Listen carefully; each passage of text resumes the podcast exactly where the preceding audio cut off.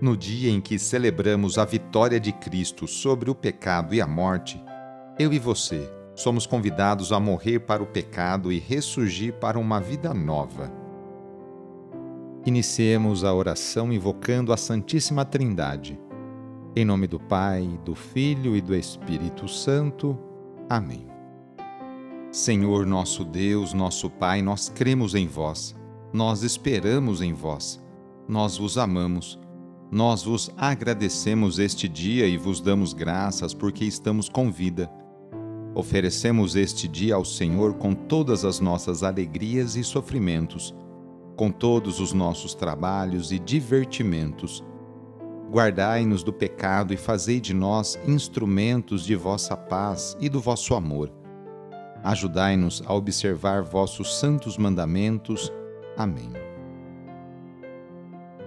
Nesta quinta-feira, dia 8 de dezembro, o trecho do Evangelho é escrito por Lucas, capítulo 1, versículos de 26 a 38. Anúncio do Evangelho de Jesus Cristo segundo Lucas. Naquele tempo, no sexto mês, o anjo Gabriel foi enviado por Deus a uma cidade da Galiléia, chamada Nazaré, a uma virgem prometida em casamento a um homem chamado José ele era descendente de Davi e o nome da virgem era Maria. O anjo entrou onde ela estava e disse: Alegra-te, cheia de graça, o Senhor está contigo. Maria ficou perturbada com essas palavras e começou a pensar qual seria o significado da saudação. O anjo então disse-lhe: Não tenhas medo, Maria, porque encontraste graça diante de Deus Eis que conceberás e darás à luz um filho, a quem porás o nome de Jesus. Ele será grande, será chamado Filho do Altíssimo, e o Senhor Deus lhe dará o trono de seu pai Davi. Ele reinará para sempre sobre os descendentes de Jacó, e o seu reino não terá fim. Maria perguntou ao anjo: Como acontecerá isso se eu não conheço homem algum? O anjo respondeu: O Espírito virá sobre ti, e o poder do Altíssimo te cobrirá com sua sombra. Por isso, o menino que vai nascer será chamado Santo, Filho de Deus. Também Isabel, tua parenta, concebeu um filho na velhice.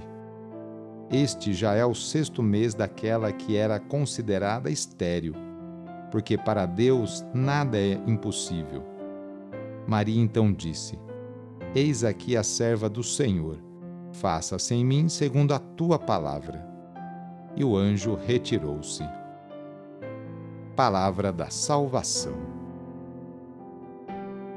O dia da festa da Imaculada Conceição foi definido em 1476 pelo Papa Sisto IV.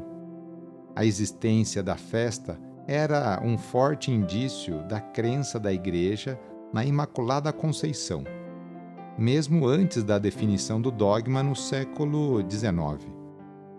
No dia 8 de dezembro de 1854, dia da festa, o Papa Pio IX, com a bula intitulada Deus Inefável, definiu oficialmente o dogma da Santa Imaculada Conceição de Maria Assim está escrito lá na bula. Em honra da Trindade, declaramos a doutrina que afirma que a Virgem Maria, desde a sua concepção, pela graça de Deus Todo-Poderoso, pelos merecimentos de Jesus Cristo, Salvador do homem, foi preservada imune da mancha do pecado original. Essa verdade foi nos revelada por Deus e, portanto, deve ser solidamente criada e citada pelos fiéis. Jesus passou a vida inteira fazendo bem e curando cada pessoa de suas enfermidades, tanto as físicas quanto as psíquicas. Por isso, vamos hoje, nesta quinta-feira, pedir a bênção para esta água, por intercessão da Mãe do Perpétuo Socorro Nesse momento, convido você a pegar um copo com água, colocar ao seu lado e, com fé, acompanhar e rezar junto esta oração. Senhor Pai Santo, voltai vosso olhar sobre nós, sobre cada um de nós, remidos pelo vosso corpo, pelo vosso sangue e renascidos pelo Espírito Santo nas águas do batismo. Abençoai esta água que vossos filhos e filhas vos apresentam neste momento. Concedei aos que usarem desta água renovar-se no corpo e no espírito, e vos servirem de todo o coração. Em nome do Pai, do Filho e do Espírito Santo. Amém. Peçamos juntos a vinda do Espírito Santo sobre você e sobre suas necessidades. Vinde, Espírito Santo, enchei os corações dos vossos fiéis e acendei neles o fogo do vosso amor. Enviai o vosso Espírito e tudo será criado e renovareis a face da terra. Oremos. Ó Deus, que instruístes os corações dos vossos fiéis com a luz do Espírito Santo, fazei que apreciemos retamente todas as coisas segundo o mesmo Espírito e gozemos da sua consolação. Por Cristo nosso Senhor. Amém. Pedindo a proteção de Deus para a sua vida e para a sua família, invoquemos a sua bênção. A nossa proteção está no nome do Senhor que fez o céu e a terra. O Senhor esteja convosco, Ele está no meio de nós.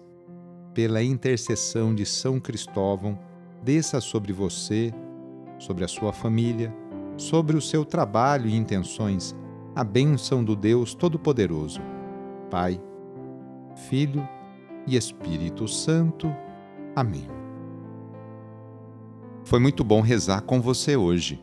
Se esta oração está te ajudando, eu fico muito contente.